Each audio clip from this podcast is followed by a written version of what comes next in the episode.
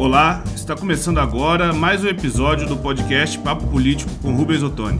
Semanalmente nós gravamos este bate-papo para prestar as contas do mandato popular do deputado federal Rubens Ottoni e analisar os fatos importantes da política tanto no Brasil quanto no estado de Goiás. Como de costume, no primeiro bloco nós abordaremos a conjuntura política nacional, no segundo bloco, os assuntos que estão dominando a pauta no estado de Goiás e no terceiro bloco falaremos de assuntos de interesses dos municípios. Deputado Rubens Ottoni, tudo bem?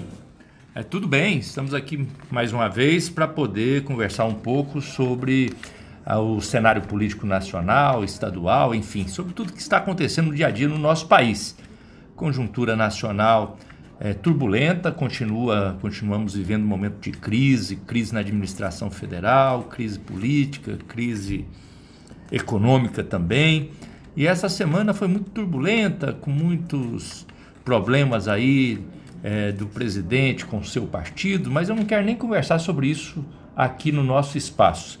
Aqui no nosso, no nosso espaço eu quero conversar de coisas positivas que nós tentamos fazer durante essa semana e que, no meu entendimento, tem impacto no cenário nacional. Por exemplo, na Comissão de Minas e Energia, nós conseguimos aprovar um relatório da nossa autoria que eu julgo muito importante e que fará um grande debate nos próximos meses na Câmara dos Deputados. A que, a que eu me refiro? É o projeto de lei que autoriza que as usinas de etanol, as, as pequenas usinas, aquelas que é, trabalham com a capacidade de produção até, até 10 mil litros no máximo por dia, elas tenham o direito de poder vender a sua produção de maneira direta. Isso tem um impacto muito grande na economia, porque nós vamos tirar o atravessador, nós vamos tirar toda aquela questão de levar o, o etanol para um lugar, depois voltar para o outro. Então, toda essa logística de distribuição seria facilitada. Isso, claro, terá um impacto no preço. Nós queremos baratear o produto e fazer com que ele chegue com mais facilidade ao produtor. Esse debate vai ser um debate interessante. Nós já aprovamos o nosso relatório na Comissão de Minas e Energia, mas ainda vai passar pela Comissão de Finanças e Tributação e depois também pela Comissão de Constituição e Justiça. Um outro debate importante também que tomou conta das discussões na Câmara dos Deputados nessa semana foi o debate, começando aqui, o debate da reforma tributária. E por que que o debate ele é, esquentou aqui, porque a oposição, não apenas o PT, mas junto com outros partidos, nós lançamos uma proposta de reforma tributária. Até para não ficar naquele, naquela questão de falar que a gente é só contra, que a gente não aceita e, e só está na oposição. Não, nós estamos apresentando concretamente uma proposta, uma proposta de reforma tributária. Qual que é a diferença dessa proposta para aquilo que o governo apresenta ou as outras propostas que estão apresentando, sendo apresentadas para o debate? Nós não somos contra a reforma tributária. Nós queremos uma reforma tributária que não seja apenas uma simplificação. Porque você fala, ah, precisa fazer reforma tributária para poder simplificar. Então nós vamos diminuir os impostos. Mas diminuir os impostos, diminui o nome dos impostos. Mas a carga tributária, ela só vai aumentando. O que nós queremos é uma reforma tributária justa, solidária e sustentável. É isso que nós queremos. O que é uma reforma tributária justa?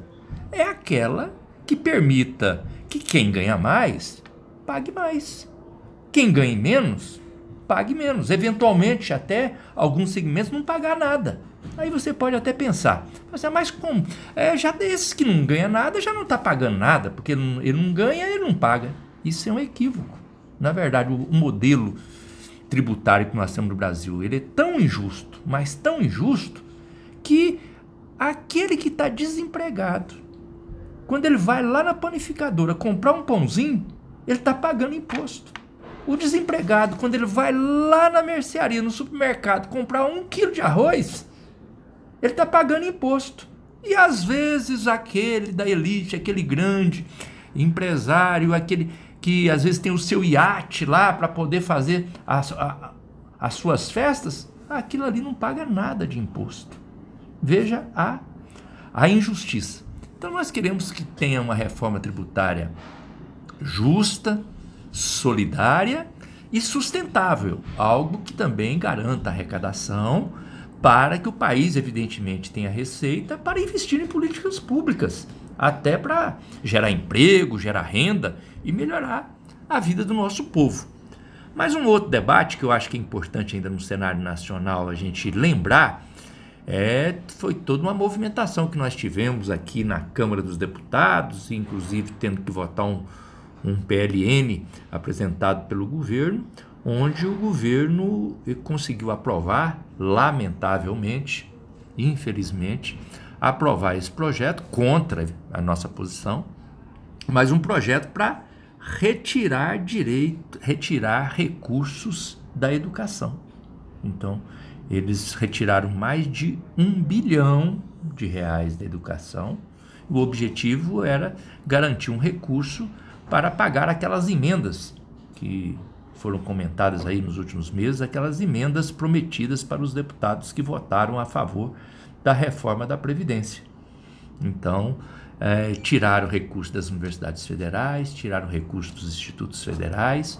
Só em Goiás, é, desse um bilhão de reais que cortou no Brasil inteiro, só em Goiás foram mais de 13 milhões da Universidade Federal de Goiás, da Universidade Federal de Catalão, da Universidade Federal de Jataí, do Instituto Federal de Goiás e do Instituto Federal Goiano. Então foi, nós trabalhamos muito em cima disso, mas infelizmente não conseguimos impedir.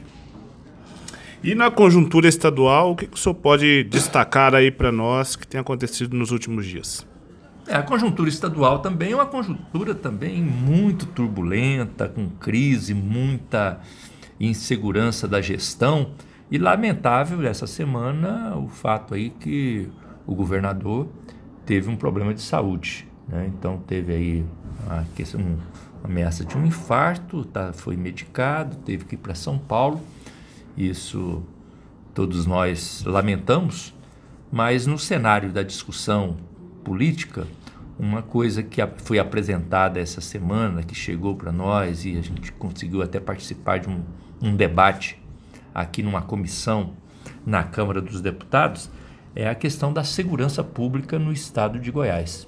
Ah, o relatório que foi apresentado é um relatório muito preocupante né, um relatório que mostra que Goiás, que tem 246 municípios hoje, só para vocês terem uma ideia, 176 municípios não têm delegados. Veja que situação. Então, nós temos apenas de 246 cidades, apenas 70, apenas 70 cidades que têm delegados. E esse, esses delegados, evidentemente, que esses 70 que estão locados nessas cidades, eles são obrigados a atender várias cidades ao mesmo tempo. Então é uma situação gravíssima e que merece uma atenção, um debate. Nós participamos disso e estamos cobrando do governo estadual que garanta delegacias, delegados na maioria dos municípios. Um outro, outra preocupação que foi que apareceu essa semana, um debate que aprofundou, é a questão que o governo está rompendo a promessa que ele fez na campanha eleitoral. Na campanha eleitoral, todos falaram que era contra a privatização da CELG né? e da Saneago também. E da Saneago, como a CELG já estava encaminhada, pouca coisa podia fazer, mas a Saneago não. A Saneago, como empresa do Estado, todos bateram o pé e bateram no peito os candidatos que seriam contra e o governador eleito também falou que não privatizaria a Saneago. Pois é, menos de um ano de governo já está apresentando um edital para vender 49% das ações da Saneago. Eles vão falar, não, mas 49% a Saneago vai continuar sendo pública, porque tem 50, vai ficar 51% das ações com o governo. É verdade, mas já perderemos o, um, uma grande parte do controle e, convenhamos, é meio caminho andado para depois chegar com a proposta de privatização. Então, lamentável que isso esteja acontecendo. Muito bem. E no terceiro bloco, nós sempre tratamos de assuntos sobre os municípios goianos. E aí, deputado, é, o senhor esteve no Nordeste goiano no último final de semana. E aí, conta para nós como é que foi um pouco dessa agenda.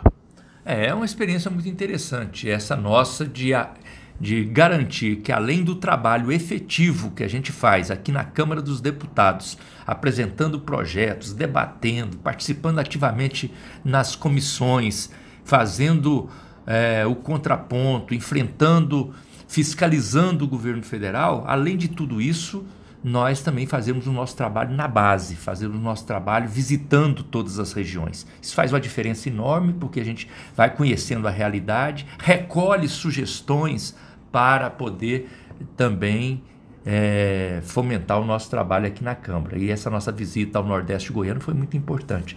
Visitamos oito municípios, nesses oito municípios, experiências muito interessantes da agricultura familiar, dos quilombolas, da, da juventude, do trabalho cultural. Recolhemos sugestões para podermos apresentar emendas, apresentarmos, é, buscarmos recursos para ajudar estas comunidades. Eu voltei muito animado dessa visita ao Nordeste goiano e voltei com a responsabilidade de poder contribuir, de poder buscar recursos, investimentos, projetos e programas que possam atender esses municípios carentes do Nordeste goiano e que dessa maneira possamos ajudar comunidades é, da zona rural, comunidades quilombolas, de, comunidades de assentamentos rurais, é, ajudá-los a, a poderem produzir e assim garantir a sua sustentação.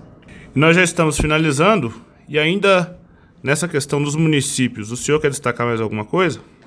Não, o que eu poderia aproveitar aqui, já agradecendo a oportunidade, o espaço, mas eu gostaria aqui de fazer um convite, porque nesse trabalho nosso de diálogo com os municípios, nós temos sempre os, os nossos encontros, as nossas plenárias em cada região. E neste final de semana nós teremos em Brasília mesmo, no Sindicato dos Bancários, no próximo domingo, às 9 horas da manhã, nós teremos uma plenária com a participação dos municípios da região do entorno de Brasília, da região do entorno aqui do Distrito Federal e também dos municípios da região do Nordeste do Estado. Então, as duas regiões do Nordeste, a região aqui do entorno, estarão participando. Então, são aí cerca de 20 municípios que compõem essas três regiões, eles estarão presentes trazendo as suas demandas, trazendo as suas preocupações e nós vamos discutir fórmulas concretas de poder contribuir, ajudar para a superação dos desafios que esses municípios têm e vocês todos, evidentemente, que estiverem por perto, estão convidados a participar conosco domingo no Sindicato dos Bancários em Brasília, às 9 horas. E assim nós chegamos ao fim de mais um episódio do Papo Político com Rubens Ottoni. É sempre bom lembrar que você pode enviar sugestões de pauta e acompanhar o dia a dia do mandato em todas as redes sociais com a tag arroba Rubens Ottoni. Deputado, obrigado pelo bate-papo e até a próxima. Um grande abraço a vocês.